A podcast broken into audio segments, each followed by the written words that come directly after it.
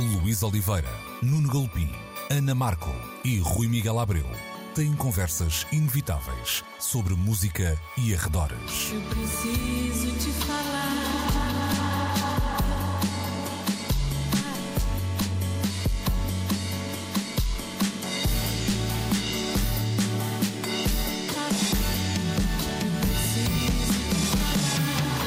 Agora na Antena 3. Precisamos de falar. Precisamos de falar sempre aos domingos a preparar o almoço aqui na Antena 3. Hoje, metade da turma está de férias. Imagine-se, como é que isto é possível? Estou eu, Nuno Galpim e o Rui Miguel Abreu. Rui, Ah, como é, ah, que- como é que ah, deixamos? É, é verdade, parece que há. Precisamos de falar de primeira e de segunda, não é? Nós somos os de segunda que ficamos aqui a trabalhar. E a primeira divisão foi de férias, não é? O, Nuno, o Luís e, e- e a, e a Ana. Ah, mas ah, Nós fomos malandros fomos malandros e conseguimos compor o ramalhete para a emissão de hoje. e por isso trazemos duas amigas, a Ana e a Thaís. Eu não as conhecia, estou a ter o primeiro contacto com ambas neste momento, mas tu, Rui, eh, eh, já as conhecias, Sim, as duas. sim, sim, de- de maneiras diferentes. Ah, vi um espetáculo da Ana Seton muito recentemente num, num espaço muito bonito em, em Belém. ahm, e, adorei, eh, daí ter sugerido que poderia ser ahm, uma boa convidada, até porque o tema que discutimos de artistas eh, brasileiros que têm vindo a escolher o nosso país para, para, para viverem, para trabalharem, ahm, se adequava porque a Ana eh, acabou de chegar a Portugal, há cinco minutos praticamente.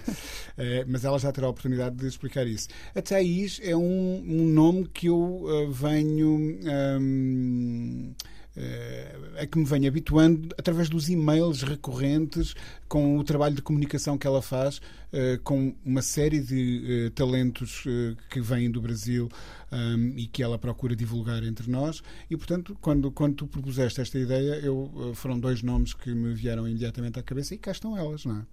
Muito prazer e muito obrigada. Sejam bem-vindas. Já perceberam que hoje vamos naturalmente estar a viajar entre Portugal e o Brasil. Também eh, preparamos, de certa forma, um acontecimento que é o assinalar dos 200 anos de uma independência, que na verdade não é de uma ruptura, mas é da construção de eh, dois países que nunca deixaram de se dar uns com os outros. Partilhamos uma língua, partilhamos a criação de culturas, de momentos históricos, uns eh, mais esquecíveis, outros mais inesquecíveis. Todas as histórias, de resto, eh, são mesmo assim. Mas se calhar, e antes de começarmos a falar de música, inevitavelmente nós precisamos sempre de falar sobre música, mas se calhar precisávamos também de falar sobre o que era a vossa relação com Portugal antes de terem. eh, para aqui eh, se mudado as suas vidas. De resto, de onde vem? Porque o Brasil é um- uma casa de muita diversidade, os Estados são muito diferentes uns dos outros, cada um tem uma experiência social e cultural própria, por isso é bom sabermos de onde vêm e o que imaginavam que era este espaço onde hoje vivem. Ana, começa tu. Começo eu. Bom, primeiro, bom dia, obrigada pelo convite. Estou feliz demais de estar aqui. É, olha, eu tenho até a minha mãe, o bisavô dela, português. Tenho até relações assim mais próximas, familiares aqui com Portugal. Ah, mas ele já vive no Brasil faz tempo. O meu pai é egípcio, foi morar no Brasil. E eu, quando decidi, nós decidimos, foi uma decisão familiar, minha e do Edu, meu marido, eh, trazendo também a nossa filha, foi uma vontade de. Ah, uma inquietação, assim, de conhecer novos mundos, de, de con- conhecer coisas para além do Brasil. Eu sou de São Paulo, eh, morei minha vida inteira lá. Na pandemia que a gente conseguiu fugir, foi morar no litoral, foi morar na praia. E, e quando a gente saiu, assim, quando a gente teve essa primeira oportunidade de não estar em São Paulo, de não estar na capital, de não estar naquele ritmo, naquele fluxo, a gente percebeu que era hora de, de sair, de tentar conhecer coisas para além, né? E por que Portugal? Portugal a gente já tinha vindo duas vezes, uma vez para tocar em 2019, fazer alguns shows e também tínhamos vindo fazer turismo em 2017 e a gente tinha gostado muito, a gente tinha se sentido muito bem aqui, se sentido muito em casa. É, achamos que seria mais fácil também culturalmente, pela língua, pela nossa filha. E, e achamos que ia ter essa calma, né? E esse outro tempo que a gente estava buscando de vida, que em São Paulo a gente não conseguia ter, por ser uma cidade maluca, e que aqui a gente ia conseguir ao mesmo tempo estar é, num, num país culturalmente rico e cheio de possibilidades e cheio de trocas, mas ao mesmo tempo com uma vida mais tranquila. Uma pergunta apenas. a criança já está em idade escolar? Já e ela vai aprender uma, uma história estranha, não é? De, de quem descobriu o Brasil e não pois de quem é. foi. Não é? Isso, isso já passou, já, já, até aconteceu na escola essa conversa. Poxa, os portugueses descobriram o Brasil. Aí a mamãe, os portugueses descobriram o Brasil. Falei, pois é, chegaram lá, mas o Brasil já tinha sido descoberto pelos índios, né? As filhas já moravam lá. Aí lá voltou ela para a escola para falar para a professora isso. Causou uma certa, um certo estranhamento. Mas, enfim, eu acho que é um processo de amadurecimento, de compreensão, tanto dos portugueses, de né, compreender é, também por outras maneiras de contar a mesma história, e dela também de se compreender brasileira, e, e, agora, e ela adora Portugal. Estava conversando com meu marido que, que time ela vai torcer na Copa do Mundo, ela falou, eu quero torcer para Portugal. Aí meu marido, mas torce para o Brasil. Ela, não, não, Portugal. então, muito acho bom. que é um processo muito rico, assim, de culturas. Thaís. É, bom, meu caso foi um caso um pouco mais pensado mesmo em vir para cá diante, porque assim, a gente. É, eu tenho a Café 8, né, que é a minha agência de comunicação, desde 2016. E quando a gente foi percebendo a situação política no Brasil, eu e meu marido. Meu marido ele tocava numa banda de rock lá chamada Cachorro Grande, que, enfim, fez de tudo. Até abriram para os Rolling Stones, eles abriram, assim, fizeram Uau. de tudo. de tudo mesmo, assim. E já, mas já estavam quase 20 anos de banda, já não estava mais naquele mesmo ritmo e tal, e ele já não estava mais tão afim assim de continuar também, seguir uma carreira solo, já estava pensando mais por esse lado. E, e, a gente foi percebendo muito os caminhos que as coisas estavam se tornando ali no Brasil de 2016, a partir de 2016. E é, eu percebi também um, um, várias pessoas da parte da indústria da música mesmo vindo para Portugal e percebendo Portugal como um polo mesmo de, de troca né, com o Brasil. Eu acho que a música portuguesa no Brasil ela ainda é, tem chão para conquistar lá. Uhum. Acredito que é muito possível. Eu mesma fui descobrir tesouros daqui, assim, que eu sou completamente apaixonada aqui de Portugal, assim, da história, das músicas daqui mesmo. Só depois quando eu cheguei aqui, que eu sei que se isso chegasse lá de alguma forma, as pessoas também iam perceber essa, né? Então, a gente começou a perceber essa troca acontecendo. E, sendo bem honesta, quando o presidente ganhou as eleições no Brasil, foi, uma, foi aquele estopim mesmo da gente ver e falar: não, aqui não tem condição é, né, a minha agência não é uma agência assim é, grande, assim, era uma coisa que eu poderia muito bem colocar numa mochila e vir embora. E foi isso que a gente fez, assim, eu tenho cidadania italiana, isso facilitou bastante. É, e aí a gente resolveu vir.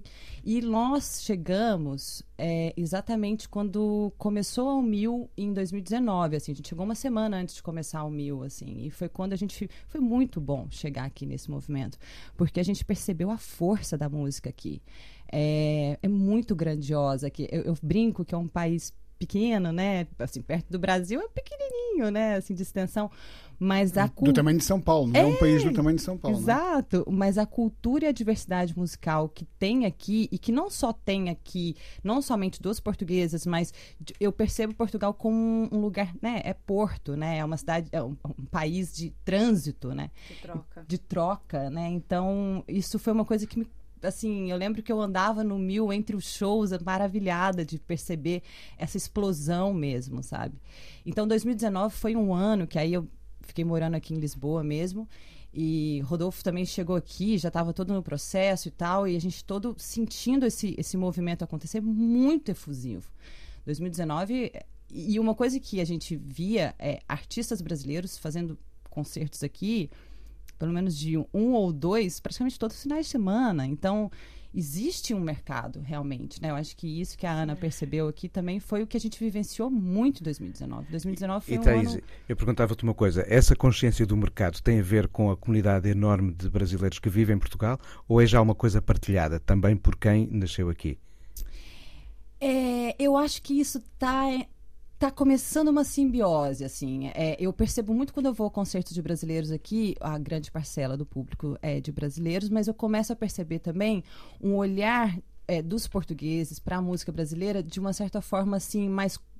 É, é, a- mais próxima, assim, parece que vocês estão entendendo um pouco mais Com o que está acontecendo lá no Brasil através da música Mas também. não né? depende também do tipo de música. Ora, é o- isso que eu ia o perfil, dizer, o perfil do público.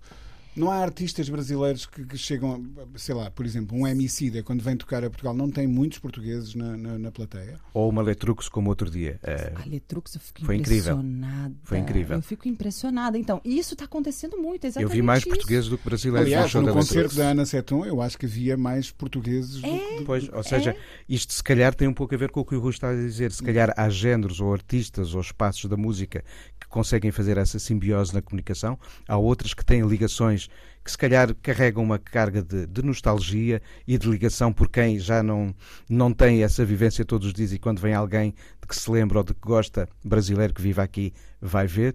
E isso é bom também porque di- dinamizam-se de facto os espaços para comunicar as músicas do Brasil. Quando se fala em música brasileira, eu fico sempre a olhar, a pensar, bem, não há uma música brasileira. Há um mu- milhão, Há um milhão de músicas no, É, no Brasil. exatamente, exatamente.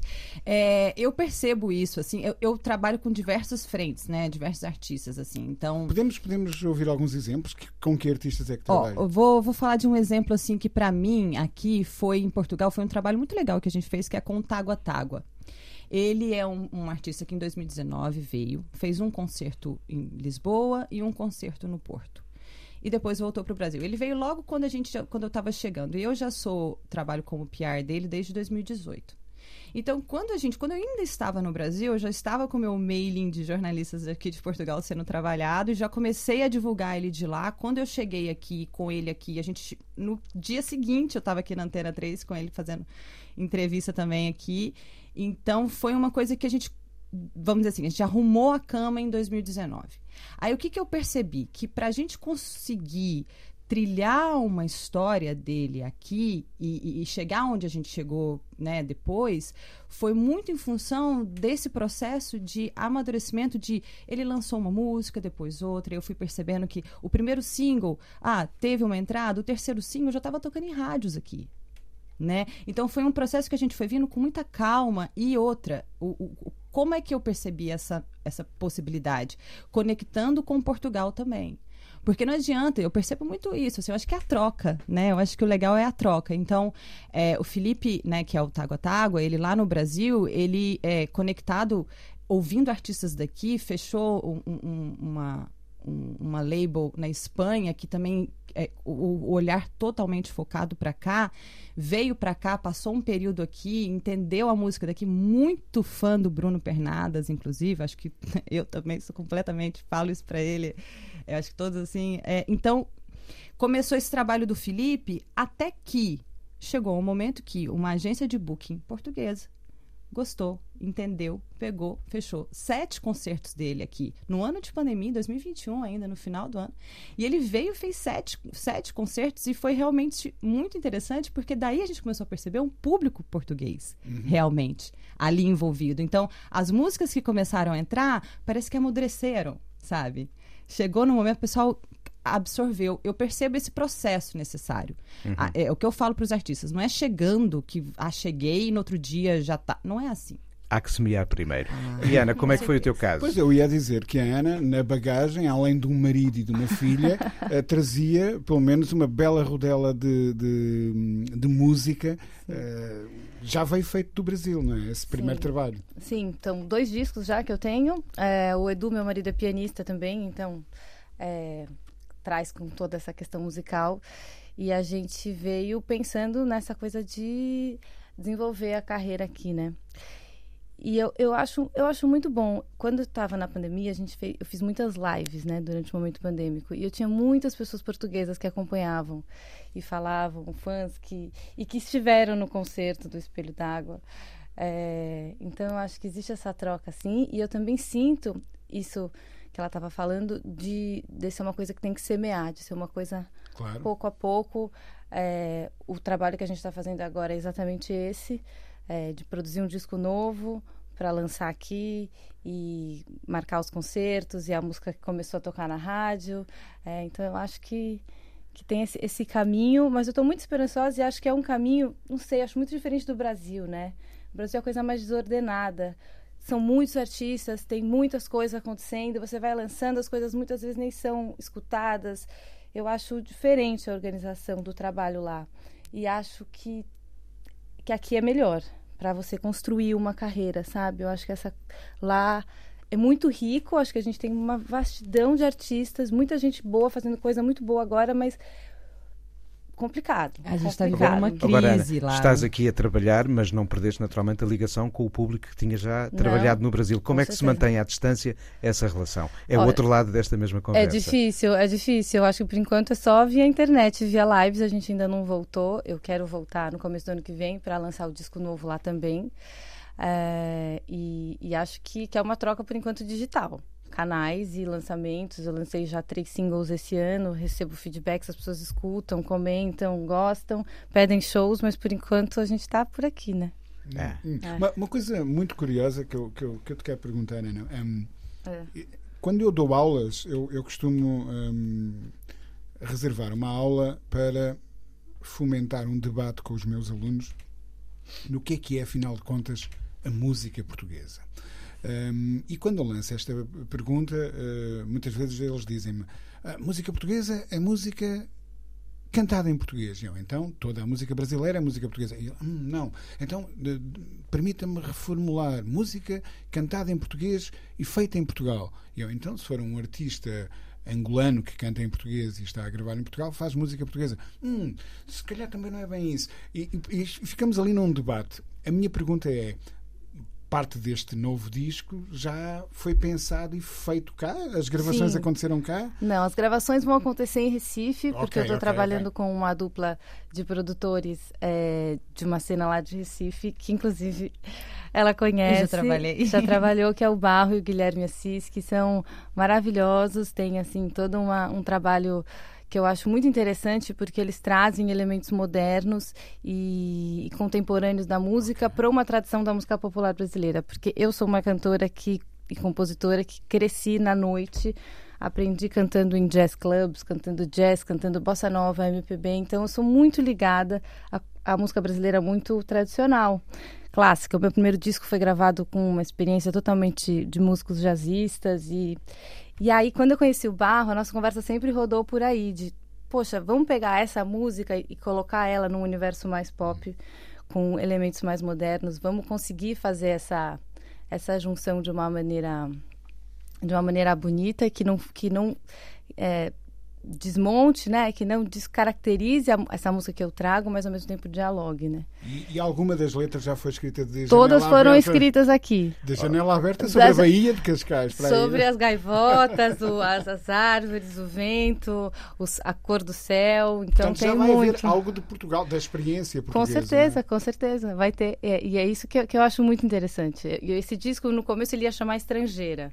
Agora não vai me chamar, mas porque exatamente é, é isso. Você sai, é o reconhecimento que você tem da sua raiz, da sua brasilidade, e ao mesmo tempo aonde que isso é, vai tem as intersecções com Portugal, como que isso como que isso conversa, como que isso vai se, se transformando, né?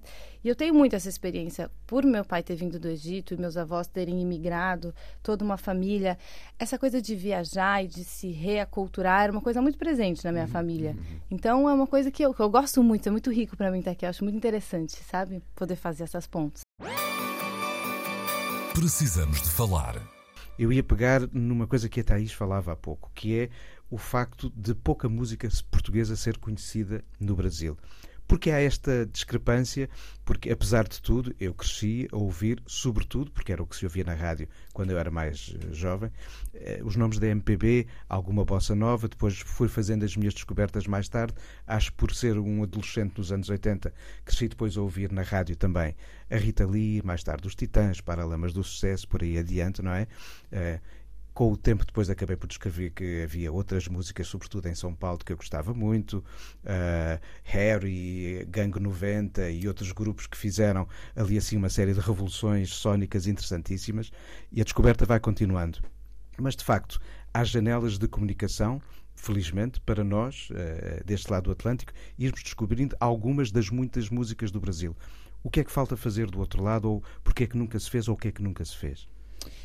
É, isso é um desafio. É um desafio enorme. É, é que um os músicos portugueses todos Exatamente. Ou quem trabalha com música em Portugal gostaria de conhecer pelo menos se há uma solução, porque acho que é possível para qualquer músico que trabalha a língua portuguesa pensar num mercado gigante como, como é o Brasil, brasileiro. Com é? certeza. E eu acho assim, é, eu trabalhei aqui com os paus, eu fiz, os paus eles lançaram é, um EP é, com produção do Guilherme Castrup, que produziu Elza Soares. E, e, que foi gravado lá no Brasil. Foi né? gravado no Brasil, exatamente. E com participação do Dinho, dos Bugarins, do Edgar e da Maria Beraldo. É, eu, essa foi a minha primeira experiência, assim, porque eu, eu ainda morando no Brasil, é, artistas daqui da Europa me buscavam, tipo a Laure Briard, que é uma francesa, me buscava lá no Brasil justamente para poder fazer esse PR lá. Então, isso já era uma coisa que eu já vinha, já via como uma, uma corrente, né? E quando eu cheguei aqui, justamente essa foi uma das minhas é uma das minhas propostas. Vamos, vamos tentar fazer isso, vamos tentar furar essa bolha de alguma maneira, começar a contar essa história.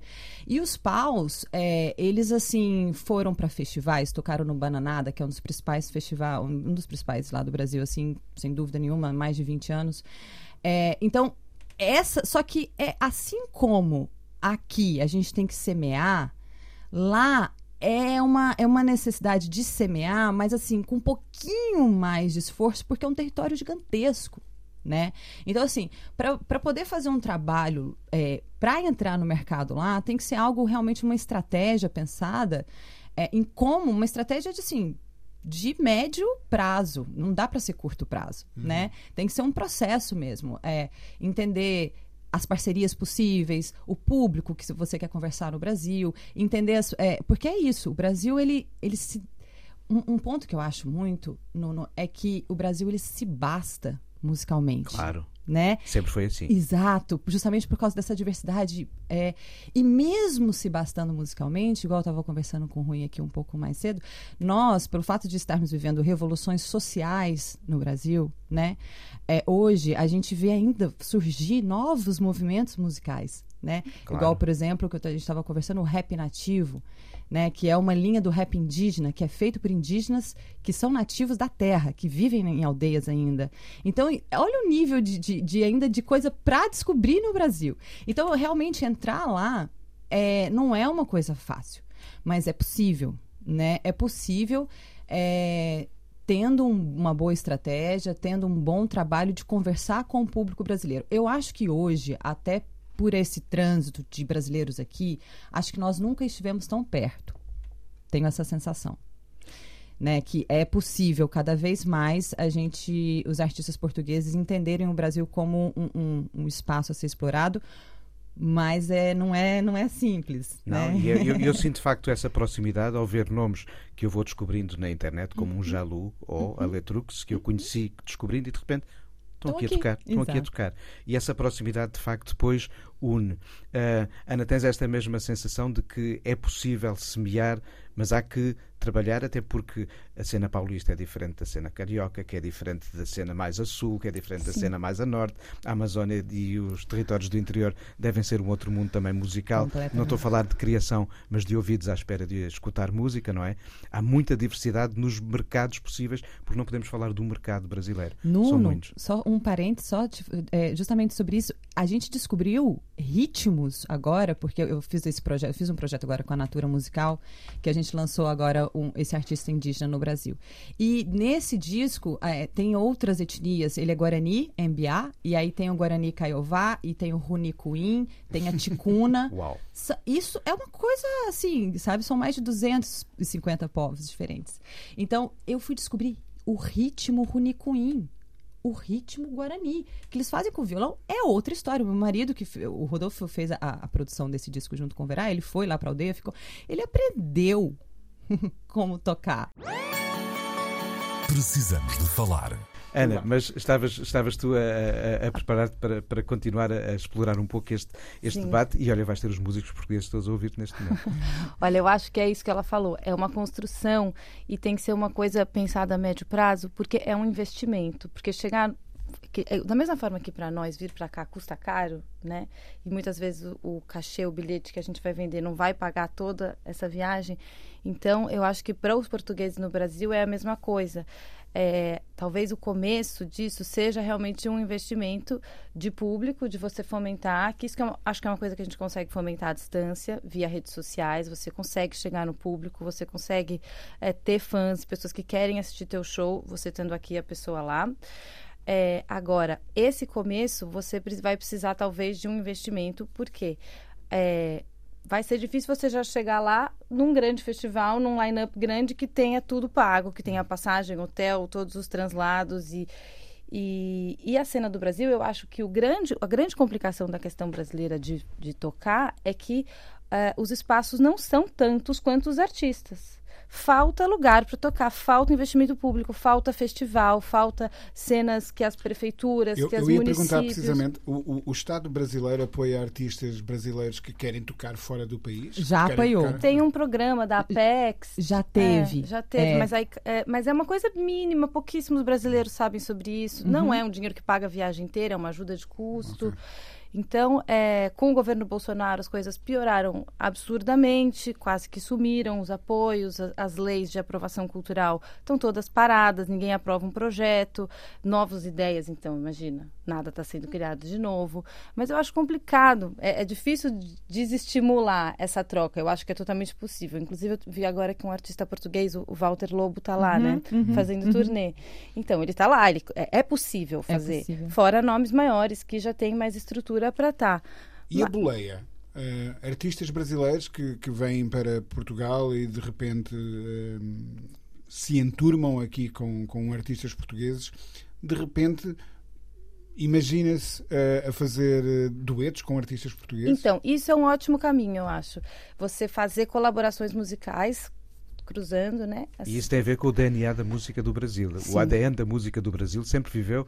Eu outro dia estava a ouvir um dos meus discos preferidos de, da música nascida no Brasil, que é o Clube da Esquina. Uhum. É um dos meus também. Eu sou é. mineira, sou de Ora Minas bem, Gerais. E Minas está ali. É, e está a Minas a escutar ao mesmo tempo o rock que vinha da Europa e dos Estados Unidos e até as músicas da América Latina falante em espanhol que o próprio Milton estava a assimilar naquela altura e estão ali não sei quantos encontros, não é só o Milton com o Low Borges. Uhum. Há muito mais gente ali sim, assim. Sim. E essa ideia de colaborar. É uma esquina facto, grande, não é? É uma, esquina, é, é uma esquina gigante, é. é. uma esquina gigante em, é. em, em, em Belo Horizonte e que escutámos lá aqui, por exemplo, em Lisboa, e não só, mas Ana estava a dizer, essa de facto é uma das possibilidades, Eu estabelecer acho. este tipo de parcerias. Eu acho, porque aí você fomenta os dois públicos, os feats, né? Hoje em dia você faz um single, você troca, os, os fãs de um vão ouvir os fãs de outro, e isso é um, acho um caminho, um pedaço importante dessa caminhada de aproximação, é, para você conseguir chegar num mercado como o Brasil e fazer shows e ter uma,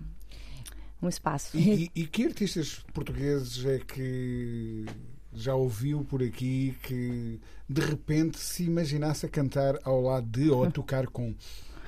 Olha, ah, não sei, são tantos bons, olha, né? Olha, olha os futuros duetos, olha os futuros duetos.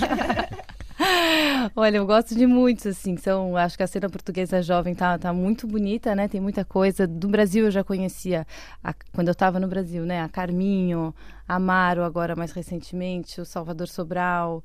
Eu cheguei aqui e descobri coisas de fado que eu não conhecia, a Lina. É... Nossa, eu adoraria cantar com qualquer um deles, por exemplo, seria maravilhoso para ah, mim. A Carminho cantou no último álbum do Caetano Veloso. Sim. Sim. E tem já um disco até de homenagem ao Tom Jobim, tem duetos com Marisa Monte e não só. Maravilhoso. E de facto isto são pontos possíveis. E a ideia até de fazer digressões conjuntas, fazer uma turnê conjunta, ou seja, tudo pode começar com uma canção, a canção pode evoluir para qualquer coisa e de repente dois artistas, um português e um brasileiro, estão aqui na estrada em Portugal e podem andar pelas muitas estradas do Brasil. Essas possibilidades existem, mas são execuíveis ou é um sonho difícil de concretizar? Eu acho super possível. Eu acho possível e eu acho lindo. Eu acho que isso vem, essas ideias têm que ser faladas porque se, se, os produtores culturais, se as pessoas que, que, conseguem levar isso a ser realizado investirem nisso, para os artistas vai ser maravilhoso. É. Eu acho que, e para o público também, acho que vai ser uma coisa riquíssima. Oh, e nós pegamos e vamos fazer um especial ao Brasil, um em São Paulo e outro no Rio, certamente. Pelo só, menos esses dois, talvez pode. um na Bahia. Só pode. E depois com o extra, depois pedimos indicações de onde, sobre lojas de discos Exatamente. Eu de resto estou de partida para São Paulo daqui a poucos dias. Ana, já me vais dar aqui umas dicas. Pode deixar. a, gente, a gente, descobrindo, descobrindo a música portuguesa, né? Quando eu cheguei aqui, o Rodolfo sendo músico, assim, ele ele é apaixonado e descobrindo. A gente tem uma brincadeira que na época, assim, dos Mutantes ali, né? Ele é muito fã do, do Arnaldo, inclusive até já fez parceria com o Arnaldo Batista, que é um dos fundadores. A gente fala. Quando a gente ouviu o primeiro disco do Jorge Palma, a gente ficou tão assim basbacado com aquilo, assim, a gente falou, gente, ele, todo, toda aquela aquela turma ali junto com ele, né? Que, que cena, que figura, que, que época rica, né? O que primeiro coisa- disco de 1975. É maravilhoso, é. maravilhoso. E a gente brincou assim, gente, tinha que ter unido o Arnaldo com o Jorge, porque a gente vê muitas É semelhanças verdade. dos mutantes ali Sim, sim, sim. sim. né? E assim, então a gente. Isso é super possível. Eu acho que, por exemplo, o Hélio Moraes, né, é, é, com o trabalho solo dele também, ele vem tentando. Eu acho que ele, talvez, da música contemporânea portuguesa, é, de- vamos dizer assim, não tanto né, com, no mainstream como o Carminho, né, que eu acho que é- já é uma outra. Mas vamos pensar da música mais independente, dessa coisa mais assim. O Hélio talvez seja um dos principais nomes que esteja fazendo isso. Agora ele está produzindo o segundo disco dele de novo com, com o Bank dos Bugarins, né? Então, assim, o Hélio também tem um outro artista brasileiro que é chamado Bente, é, que ele convidou o Hélio para participar do disco dele justamente já com essa proposta de tentar explorar esse público, esse universo daqui. Então, eu acho que essas conexões, elas precisam, de fato, ganhar corpo, né?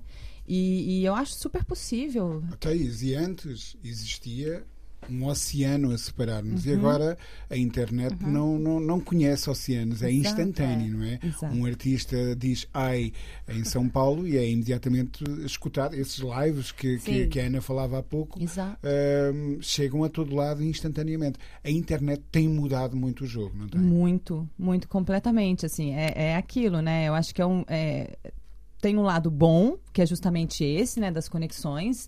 É, esse artista indígena mesmo que a gente ouviu aqui, o Overá. Eu fui descobrir, eu trabalho com ele desde 2020, fui descobrir ele pela internet. Aqui em Lisboa, né? E ele lá na aldeia, no sul da cidade de São Paulo, que eu mesma não sabia que tinha.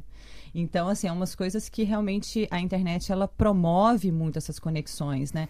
Tipo, é, Linda Martini, eu sei que é uma banda muito ouvida no Brasil. O, o Bruno Pernadas, eu sei de diferentes. O Bruno é muito ouvido por músicos. O Bruno é muito ouvido por É músicos. chamado musicians musician, não É, é? um ele- músico que os outros músicos admiram. não é? Exato, ele, ele tem essa figura lá. E nunca foi. Nunca foi lá, sabe? Eu já tive reunião com o Bruno, eu falei, Bruno, a gente tem que. Tem um público esperando. O Walter Lobo mesmo, quem tá levando ele é o Tite. O Tite é quem faz aqui também o Cessa, quem faz. É, é um grande parceiro também. Eu também faço assessoria pro Cessa no Brasil, é o grande é, companheiro nosso.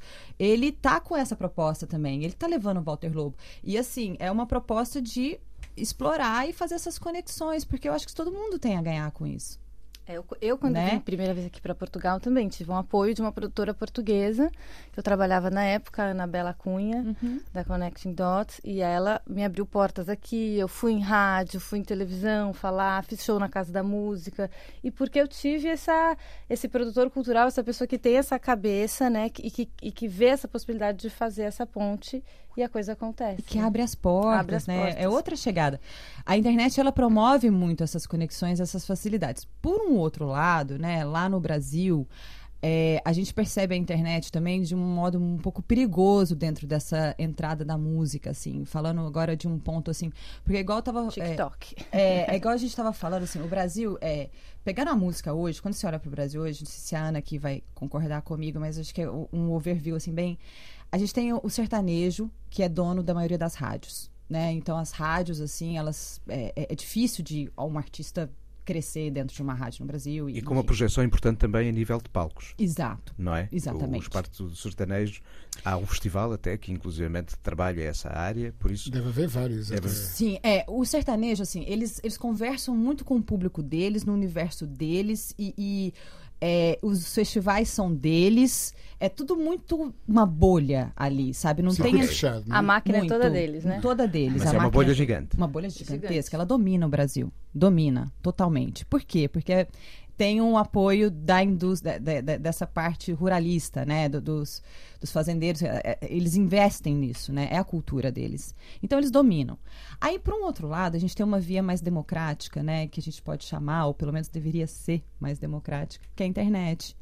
Que é justamente essas coisas de arte. A Isa, que é uma grande artista do Brasil, né, que da Warner e tal, foi descoberta por um amigo meu pelo YouTube, entendeu? Então é umas coisas assim que, que hoje É a internet que explica fenómenos como a Anitta, por exemplo. A internet explica fenômenos com, com certeza, com certeza, né? A Anitta, ela teve um trabalho ainda pré, vamos dizer assim, pré esse, essa força que a internet ho- hoje tem. A Anitta, ela já vem antes disso, né? Mas com certeza ela deslanchou muito em função disso, né?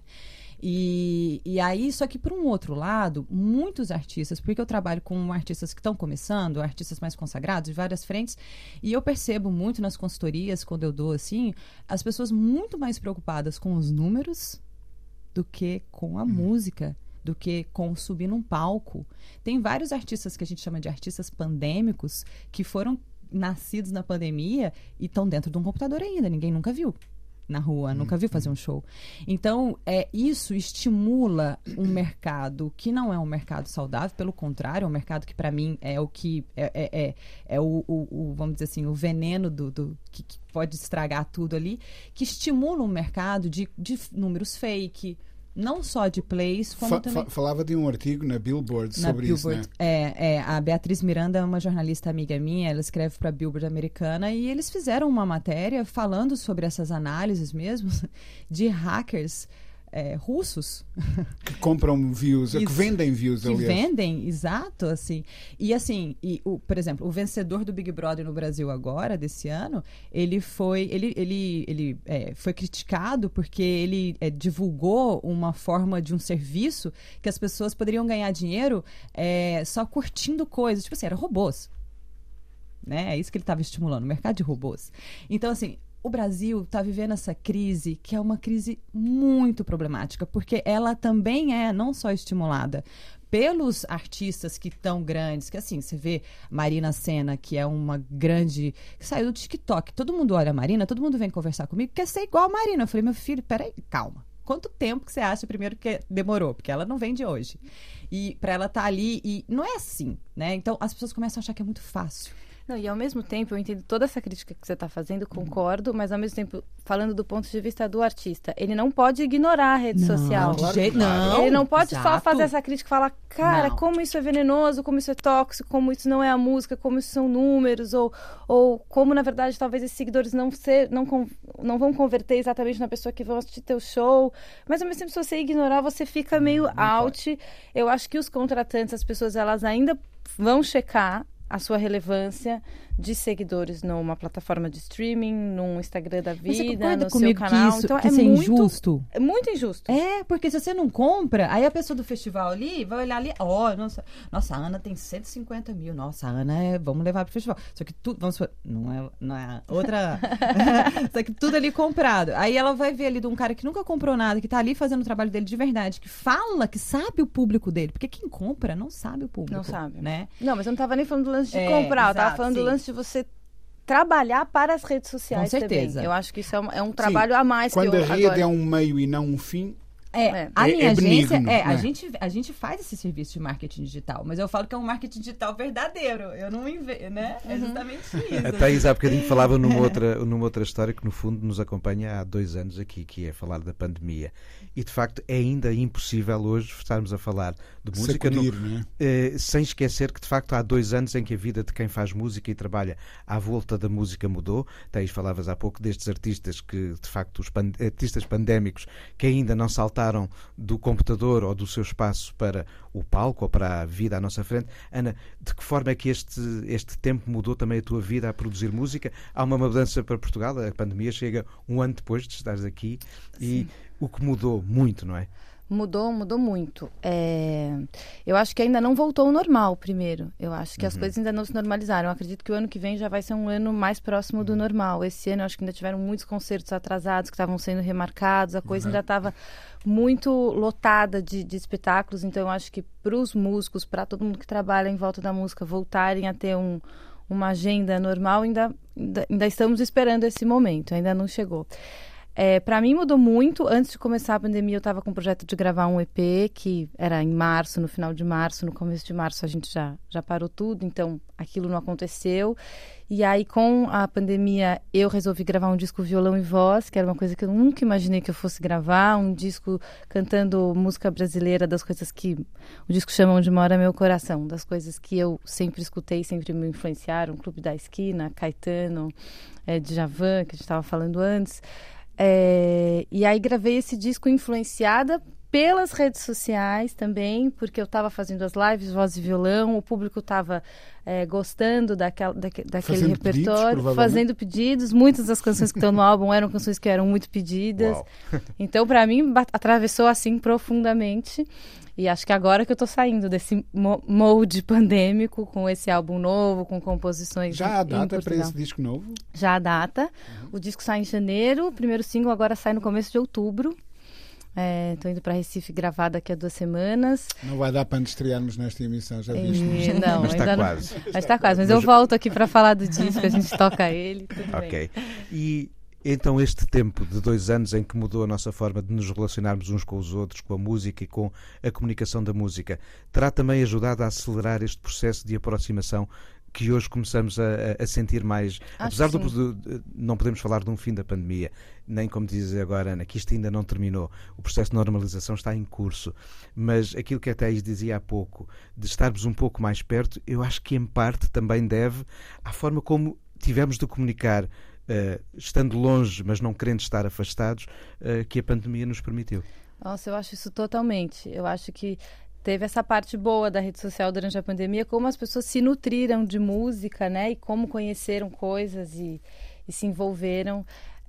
para mim, eu me comuniquei com muitas pessoas, mas para além da minha experiência pessoal, assim, eu acho que todo mundo estava na rede social procurando coisas que, que permitissem que ficasse bem, né? E a música, é, as pessoas que conseguiram trazer música através das redes sociais, umas para as outras através das lives, não só em casa, mas também em estúdios, artistas grandes que fizeram aquilo foi foi muito foi muito rico e acho que assim acelerou e aproximou ainda mais os públicos, porque a gente só tinha aquele canal, né, Exato. para se encontrar.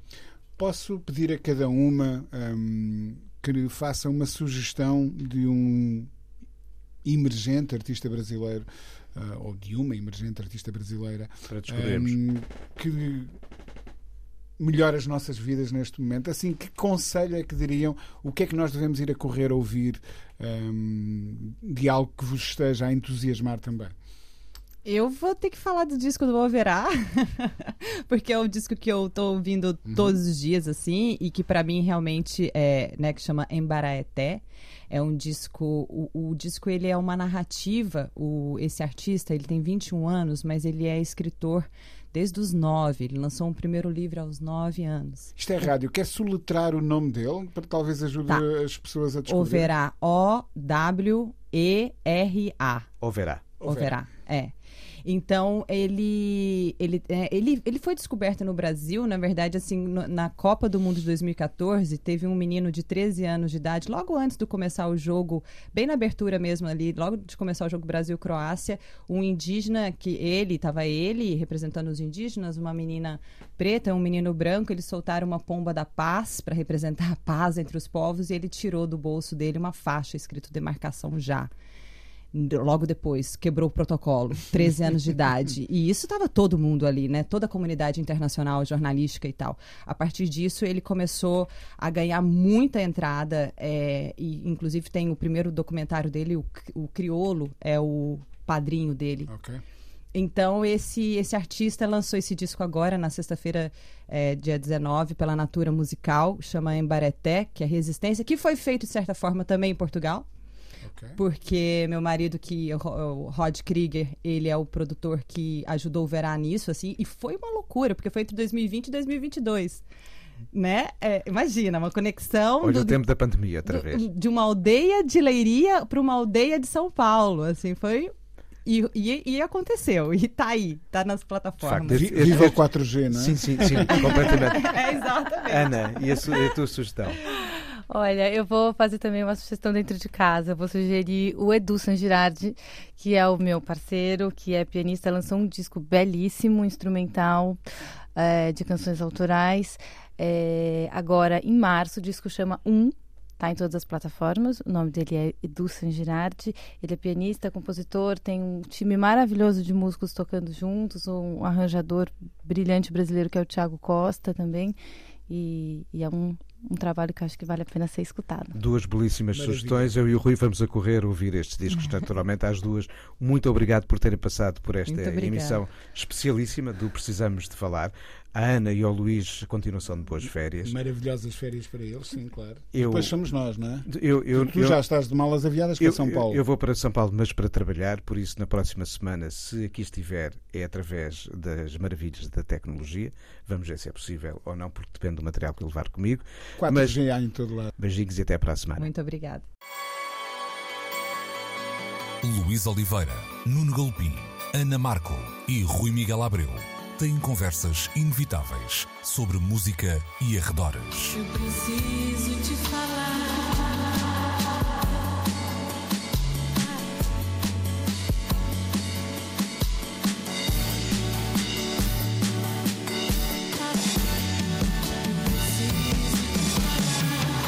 Agora na Antena 3.